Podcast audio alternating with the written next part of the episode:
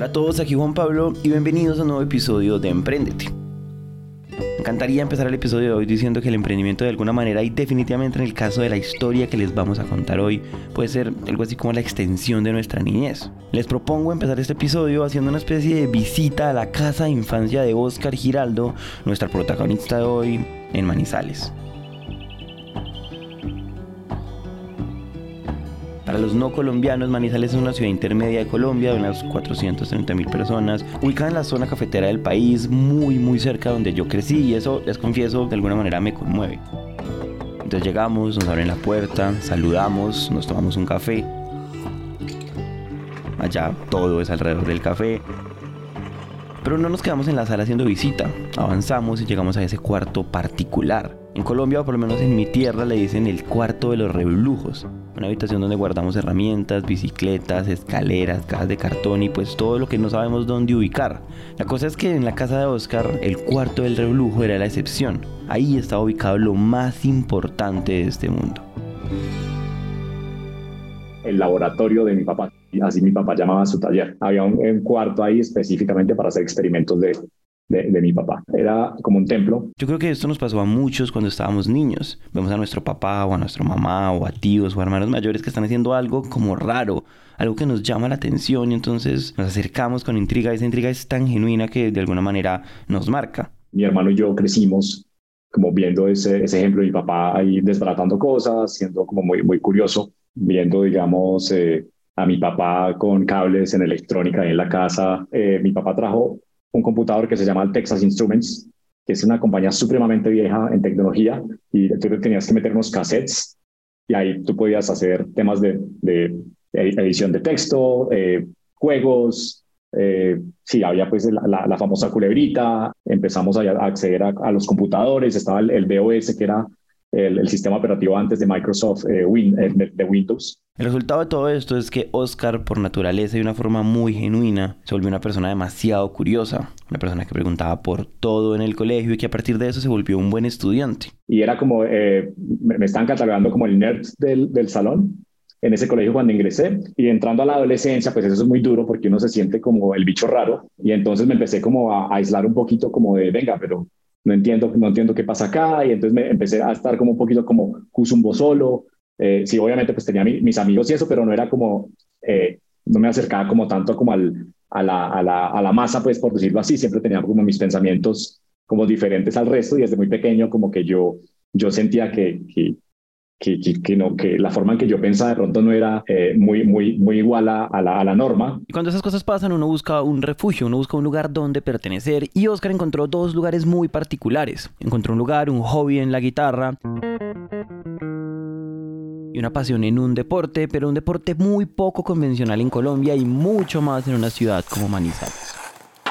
Terminé jugando hockey porque me pareció raro, era un deporte que tenía, había, había que aprender a patinar, eh, la táctica, la estrategia, y entonces siempre me ha, me ha gustado como de, de, alguna forma llevar la contraria a lo, a lo, como a lo tradicional. Yo digamos que fui parte de la primera generación, de las primeras generaciones, y éramos supremamente malos, eh, siempre los equipos de Antioquia, de Bogotá, el Valle siempre pues nos ganaban, y, y nada, y, y, empezamos desde cero, y hoy la base de la selección Colombia de hockey sobre patines son jugadores de Manizales. Eh, y mis mejores amigos aún son, son parte de ese equipo de hockey. De hecho, ayer tuve un partido de hockey que sigo jugando hockey. Hasta ese punto les hemos pintado como dos grandes facetas de Oscar. Primero, un man muy curioso, dado una infancia muy interesante. Y por otro lado, una persona muy disciplinada y como apasionada por un deporte realmente inusual para su contexto.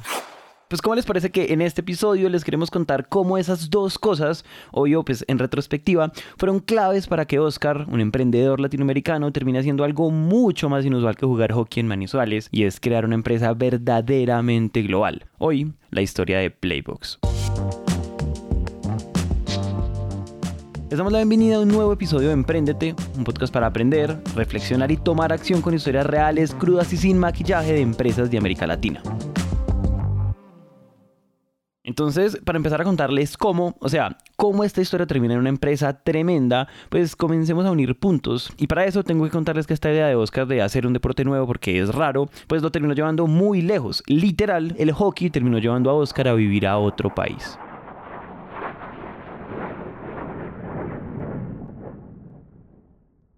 Son esas pequeñas decisiones que tú vas tomando en la vida que te van llevando a unos lugares totalmente inesperados. Y finalmente, pues el hockey me llevó a, a Chile y terminé quedándome siete años en Chile. Mudándose a Chile comienza una época o un nivel que podríamos llamar el de las renuncias. Oscar renunció a todas las comodidades que podía tener una ciudad como Manizales, estar cerca de su familia, estar en su propia casa, estar en una ciudad que no es tan costosa, donde todo queda cerca y donde puede ejercer su carrera. Aquí paréntesis, no les he contado que Oscar y su hermano Mauricio estudiaron ingeniería de sistemas en la Universidad Autónoma de Manizales. O sea, en realidad él se fue para Chile después de terminar la universidad. Se fue supuestamente tres meses a jugar en una liga de hockey, pero tres meses, como escucharon, se volvieron siete años. Y un año después ya eh, conocí pues a, la, a la mamá de las niñas y me encuentro con que a los 23 años ya era papá. No, a los 23. Yo tengo una hija, mi hija mayor tiene 15 años, ahorita va a cumplir 16 años en diciembre, y entonces también eso fue como una, una experiencia también muy rápida, pues de, crecer muy rápido y de, enfrentarme a, a, a, cosas que quizá la mayoría de personas a los 22, 23 años pues no, no, no, no, no se espera, pues vivir en un país que no es el tuyo, estaba solo, sin ningún apoyo familiar, eh, asumir la responsabilidad de ser papá a los 23 años eh, y empezar a tener una vida de un señor grande a los 23 años porque era yo cabeza de familia con, con la mamá de mis niñas, eh, solo los tres en Chile. Si muy joven tengo esa responsabilidad, pues la de ser papá, tiene sentido renunciar un poco a la incertidumbre, tiene sentido buscar un trabajo estable y fijo que nos garantice un sueldo, una estabilidad, mejor dicho, lo normal es que busquemos certezas. De otra forma, no vamos a dormir tranquilos y pues eso hizo. Oscar se consiguió un muy buen puesto en el Citibank, un trabajo con un muy buen salario teniendo en cuenta lo joven que era y así pasaron casi dos años. La cosa es que en esos dos años Oscar no se sentía feliz volverlo a decir, en serio, este man no se sentía feliz y pues con eso no hay nada que hacer. Entonces renunció. Esta vez no a la incertidumbre, sino todo lo contrario, renunció a este puesto sin tener nada enfrente. Pero yo dije, ¿sabes que Yo voy a priorizar lo que yo, yo creo que me va, va, a hacer feliz a mí y si yo priorizo mi felicidad, eso al final va, va a ser bueno. Eso es como lo, fue lo primero que pensé. el segundo, bueno, era en qué, listo, ¿qué, qué hago? ¿Cuál es la alternativa acá? Y fíjate que en esa, en esa época eh, eh, digamos que empecé, empecé, empezaron este tema de los blogs, digamos que a, tener, a crecer en popularidad y, yo leía muchísimos blogs en esa época y empecé a, a, hacer búsquedas, yo no sé por qué hice una búsqueda de como How to Change the World. O sea, literal así, de la nada, muy, muy random. Oscar buscó How to Change the World, o sea, cómo cambiar el mundo en inglés en Google. Perdón, pero solo me puedo imaginar esto como una especie de acto desesperado. Y llegué al blog de, de Guy Kawasaki, que fue uno de los eh, como evangelistas de, de, Apple en esa época. Guy Kawasaki trabajaba con Steve Jobs. Él tenía un blog eh, que era como uno de los, de los blogs más leídos en, en, esa época en temas de emprendimiento. Yo llegué ahí por casualidad porque Google me llegó cuando yo puse la palabra How to Change the World y ese How to Change the World era porque yo decía, pero pucha, ¿cómo, cómo se puede hacer algo? Yo no sé cómo, cómo esa palabra se me descargó al cerebro y, y, empecé a, a, escribirla en el, navegador y llegué al blog. Y ahí fue que por primera vez escuché la palabra startup. Nunca en mi vida, nunca en mi vida había escuchado esa palabra. Simplemente la idea de decir how to change the world me llevó a las startups y ahí entonces empecé a, leer la historia de Steve Jobs eh, y, y, y, de, Apple y de, todo esto. Y para mí era totalmente nuevo. Eh, yo no tenía idea quién era Steve Jobs. Entonces ya dije, bueno, al parecer como que el camino de, de, cambiar el mundo es a través de las startups. Ese fue como el siguiente vínculo que hice. Leer este blog y en general descubrir este universo enorme que son las startups le volvió a despertar a Oscar algo muy similar a lo que sentía cuando era niño. Le volvió a generar esas ganas de desbaratar teléfonos y herramientas y probar qué pasa si conecto este cable con el otro. O tal vez esas ganas mezcladas con ansiedad de entrar a la cancha de hockey a jugar. Aquí empieza una nueva etapa de seguridad y convencimiento y entonces Oscar... Eh, por la mitad del sueldo que me pagaban me unía a una startup eh, en Chile y llegué eh, casualmente a Niche, que ellos se hacían llamar startup. le escribí a Oscar Jertenson, que es uno de los fundadores, y me dieron una cita para una reunión porque estaban buscando desarrolladores de software. me fue muy bien en la primera entrevista y ya la siguiente semana ya tenía una oferta de ellos eh, que era 50% menos de lo que gana el Citibank. Le hice el pitch a, la mamá de mis hijas y ella dijo, esto está como, pero vale, ella me, ella me apoyó. Mi, digamos que el nivel de estrés que tenía de trabajar en el corporativo en el CTI bajó de una manera increíble. Eh, y también como el, poder compartir con gente joven, porque cuando estaba yo en Citibank, eh, la, la, gran mayoría de personas con las que yo trabajaba eran ya personas 10, 15, incluso hasta 20 años mayor que yo, eh, y tenían un mindset totalmente diferente a el que yo quería como tener, de, estar con gente de, de, mi edad y gente que veía el mundo de una manera más optimista. Entonces cuando yo me uní a Niche, yo vi 10 personas que querían comerse el mundo, que tenían una visión muy clara de lo que querían hacer, y obviamente pues había demasiada incertidumbre y que era más como un ambiente familiar. Ahí estuve oh, casi cuatro, o cinco meses y ahí fue que contagiado de, de, esa energía de startups y ver cómo funcionaban, de entender que habían ángeles inversionistas, de que existía Silicon Valley, de que, de que los inversionistas ponían plata, entonces eso, ese capital se usaba para crecer. Eh, y ahí empecé a, a, generar un montón de ideas y finalmente cuatro meses después con uno de mis eh, compañeros de trabajo en Niche terminamos fundando Medularis. Una plataforma que buscaba ayudar a los e-commerce a conectar con sus clientes a través de voz. O sea, la idea era que los usuarios entraran a la página web, le dieran clic a un botón y luego un representante se encargaría de hacer la llamada. En Medularis, Oscar, como cualquier emprendedor cuando está empezando, entraría a desbloquear un nivel nuevo y es el de las cagadotas. Bien, yo creo que esas cagadotas, como tú dices, eh, eran importantes. Y, y, si tú dices, eh, si devolvieras el tiempo, yo diría, yo igual quiero cometer esas mismas cagadas. Porque, porque o sea, esas cagadas al final es lo que hace que, que tú crezcas y que, y que, y que empieces a ver y a valorar otras cosas. Entonces, digamos que una de las, de las cosas, digamos, eh, o grandes errores fue haber recibido plata de un inversionista no, que no era sofisticado y, y, donde no firmamos absolutamente nada, simplemente fue estrechamos brazos, eh, estrechamos manos y dijimos, listo, vamos para adelante y, y después vemos qué pasa, ¿cierto? Digamos que, eh, a ver, si no hubiésemos hecho eso, igual no hubiésemos tenido la plata para desarrollar el producto, ¿cierto? Eh, pero al final la consecuencia fue que el inversionista, eh, cuando vio que esto no era tan fácil, que se demoraba y que el Excel con las proyecciones que le mostramos no estaba cumpliéndose, pues al final se asustó y dijo, no, yo, yo prefiero sacar la plata acá y, y la consecuencia fue que nos, nos, nos vimos obligados, forzados a eh, hacer despidos de las personas que habíamos contratado y que habíamos convencido para que se unieran a este sueño. Entonces, claro, esa es como la parte negativa de cuando tú tomas esas decisiones, pues eh, un montón de gente que confía en ti y que y que se une para, para, para hacer realidad ese sueño, pues termina siendo impactado porque tú no hiciste bien las cosas al principio desde seleccionar un buen inversionista, ya de ahí eh, para adelante, como ya uno cuida muy bien como eh, a quién le recibe plata y, entiendes que eh, la plata tiene un costo y la plata no es gratis, la plata tiene un costo, de, depende con quién le, le diga sí a, o recibes ese, ese, capital o esa inversión. En Medularis pasaron tres años y medio y recuerden, tres años y medio emprendiendo. Yo personalmente estoy de acuerdo con que los años de emprendedor son como años de perro, o sea que un año se siente como siete, entonces pues imagínense la cantidad de aprendizajes. Sin embargo, esta historia, o particularmente la historia de Oscar, continúa.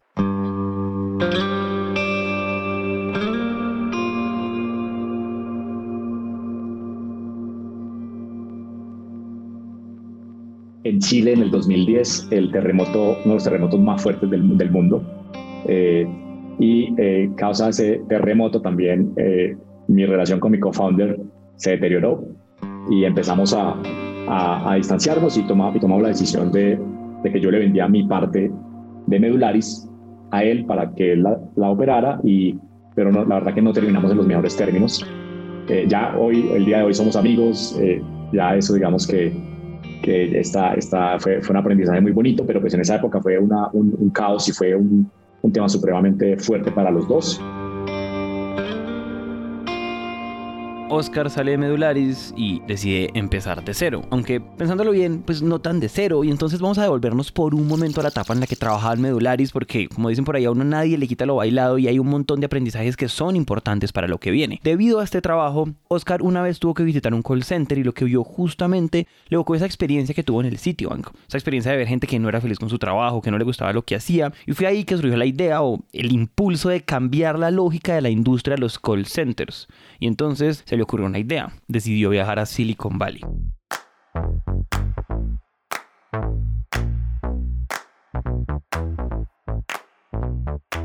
Y ahí el, gran desafío que tenía era que no sabía hablar inglés. Entonces yo dije, quiero ir a Silicon Valley porque ya, ya entendí cómo funciona un negocio en Latinoamérica.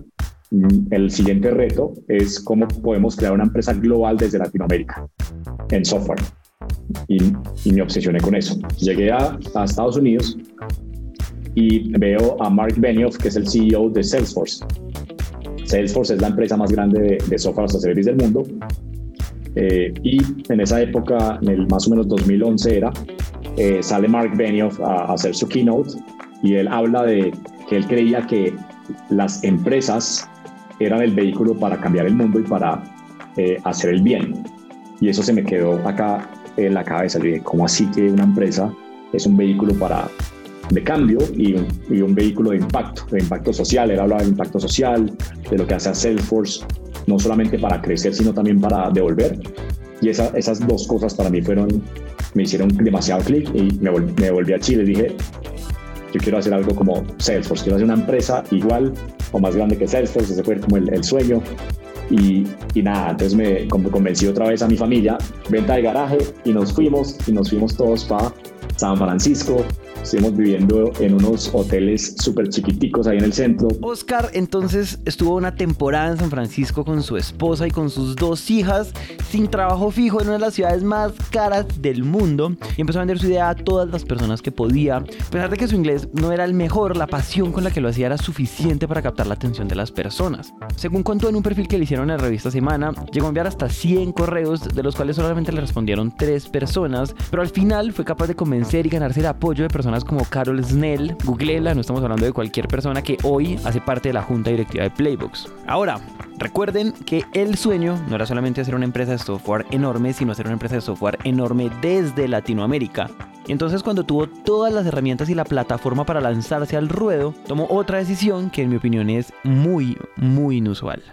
Y tomamos la decisión de volver a Colombia y nos establecimos en Manizales, pues porque era una ciudad eh, donde podíamos eh, llevar a las niñas al colegio y teníamos nuestra familia cerca y el costo de vida no era tan alto como, como San Francisco, entonces podíamos, podíamos hacer rendir mucho más la plata que habíamos levantado para eh, crear, Playbox. Entonces eso nos extendió el runway muchísimo y, y desde ahí empieza ese, esa aventura de crear este producto de clase mundial desde una ciudad como Manizales con personas que no tenían experiencia previamente desarrollando el software que estábamos queriendo desarrollar. Oigan, lo siento mucho, ya llevamos un rato hablando de Playbox y no les contamos qué era, no les contamos qué era eso que quería crear Oscar. Entonces, para explicarlo... Cuando tu abuelita llama a quejarse por algo a una empresa, tu abuelita va a escuchar una grabación que dice, esta llamada podría ser grabada y monitoreada para asegurar la calidad del servicio. Justamente lo que quería Oscar era hacer ese proceso. Analizando la llamada, analizando los textos, la interacción que tiene tu abuelita con la empresa. Y si tu abuelita se dice algo eh, y está insatisfecha, pues eh, Playbox lo que hace es analizar esa información y dice, uy, el sentimiento de la abuelita es malo, entonces vamos a llamar a un analista para que revise, revise esa llamada. Eh, eso es la parte de asegurar la calidad del servicio. La otra parte que hacemos es, cuando tu abuelita llama al call center, pues para que tu abuelita sea conectada con un agente y le responda rápido, pues tú tienes que, esa empresa tiene que tener un pronóstico de cuántas llamadas va a recibir en determinado eh, periodo de tiempo para que, para que tu abuelita pueda tener el servicio en el menor tiempo posible. Esa es la parte de, pronósticos o el, workforce, workforce, management, que es la otra parte de Playbox que asegura o ayuda a las empresas a, a tener pronósticos mucho más eh, cercanos a la realidad de cuánta gente necesitan para determinado periodo de tiempo. Eso que están escuchando es un producto técnicamente exigente. Entonces, yo sé que ya sabemos que este producto existe, pero vamos al 2012. Hay que hacer algo muy difícil en un lugar del mundo que no está lleno de ingenieros senior listos para trabajar. Y yo me acuerdo de, que yo les decía a los ingenieros, decía, venga, ustedes cuando entran acá, hagan de cuenta que están en Silicon Valley. Ustedes, ustedes no están en Manizales, nosotros no estamos en Manizales, estamos en Silicon Valley y tenemos que tener ese mindset de Silicon Valley porque, porque estamos compitiendo con las empresas más importantes de Silicon Valley. Y, y eso es lo, ese cambio de mentalidad es lo que uno necesita para crear algo como, como, como Playbox desde Manizales. Quiero que tengan en cuenta algo y es que esta idea de hagamos una empresa enorme desde cualquier parte del mundo, de pronto, de pronto, hoy después de la pandemia no suena descabellada, pero en el 2012, en el 2012 sí era más o menos un disparate. Y es muy interesante porque recuerdo haberle preguntado a Oscar como, venga, ¿y eso cómo se hace? O sea, usted ¿Cómo lo logró? Y la respuesta de Oscar, que en mi opinión es sencilla pero ultra poderosa, fue pues haciéndolo, con la ayuda de Mauricio, su hermano, formando un equipo que con el paso de los años se fue consolidando y fue creciendo. Y entonces en 2019 eran 22 personas y hoy hablamos de un equipo de casi 250 con operaciones, ojo, en Manizales, en Silicon Valley y en Sao Paulo.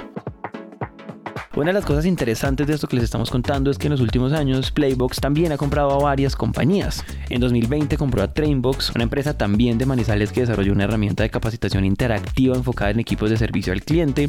También, ojo a esto, en 2021 compró Agile Time, una compañía de Australia especializada en soluciones para la gestión de fuerza laboral, turnos y demanda de los contact center. Y en 2022 compraron una empresa británica que se llama Prodside, que creó una herramienta capaz de detectar los sentimientos de los clientes mediante la inteligencia artificial y el procesamiento del lenguaje natural. Yo no sé si a ustedes les pasa, pero escuchar estas noticias de adquisiciones en empresas de todo el mundo es una cosa que yo personalmente estoy acostumbrado a escuchar de empresas, no sé, de Estados Unidos, de Europa, como que ese tipo de cosas no pasan aquí y sí, sí pasan aquí, pasan en Playbox. Todos los pronósticos estaban en contra nuestra, porque era como que, ¿cómo así? Ustedes, ustedes van a hacer una empresa de software desde Manizales, ¿dónde queda eso?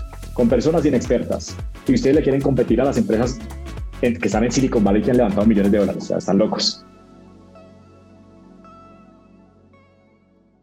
Mientras les cuento esto, no puedo evitar recordar el equipo de hockey, ese deporte raro que jugaba Oscar cuando era niño. A mí me pasó, seguramente a muchos de ustedes también, se preguntaron, ¿cómo putas un equipo de hockey en Manizales? Que es exactamente la misma pregunta que nos estamos haciendo. ¿Cómo putas una startup desde Manizales, una ciudad intermedia de Colombia en Latinoamérica, está comprando empresas australianas y británicas? Pues así como el hockey, que pensamos que es un tema exclusivo de gringos y de canadienses. Oscar, en sus palabras, haciéndolo, decidió jugar en las grandes ligas.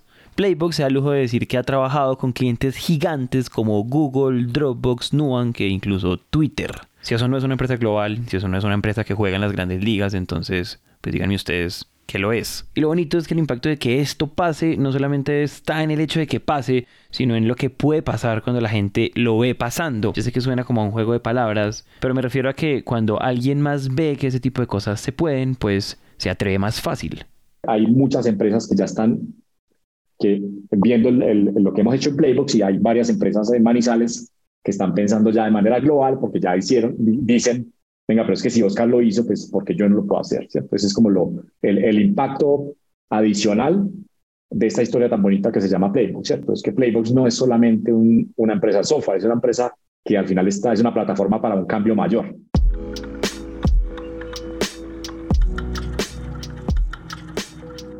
Así lo veo yo. Y, la razón por la que me levanto todos los lunes con, con, mucho entusiasmo es porque yo no siento que estoy eh, escribiendo software o estamos vendiendo software, estamos haciendo un cambio mayor a la sociedad, impactando un montón de vidas. Y esa es la historia que yo me quiero creer y que quiero que mucha gente crea. Y eso es lo que yo siento que hace la gran diferencia entre decir que tú eres una empresa de software o que eres una empresa que, que es una plataforma para hacer un cambio mayor. Y ahí, y ahí te puedo contar una, una iniciativa en la que estoy trabajando. Eh, por favor. Playbox, eh, está apoyando, que se llama Prosper City. Y básicamente lo, que lo, que lo que nosotros hacemos es eh, capacitar personas en habilidades de tecnología en regiones, en municipios, en lugares donde estas oportunidades no están llegando y básicamente lo hacemos porque eso fue lo que hicimos en Manizales cuando llegamos con Playbox, de dar la oportunidad a un grupo de personas jóvenes sin experiencia y vimos cómo a raíz de eso sus vidas y las de sus familias se transformaron. Entonces ahorita es como, venga, a nosotros nos ha ido bien, ¿cómo hacemos para devolver eso a la, a la sociedad?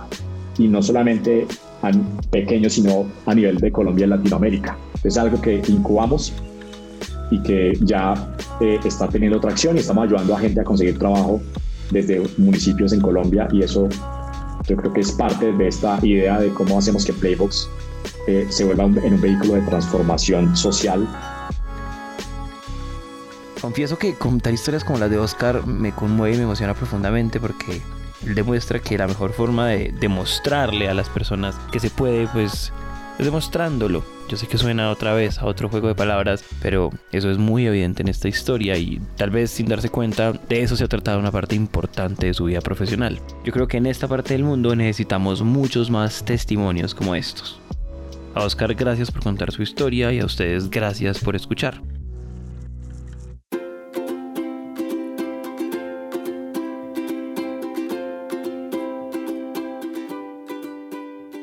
El reportaje, o sea, la entrevista para hacer este episodio fue hecha por mí. El guion estuvo a cargo de Oriana Bosa y Juan Francisco Molina, alias Pachito. El diseño gráfico lo hizo Luisa María Ríos y la música la hizo Alejandro Rincón. Qué chimba hacer más episodios profundizando mucho más en la historia de Playbox, ojalá pase. Nos vemos en el próximo episodio.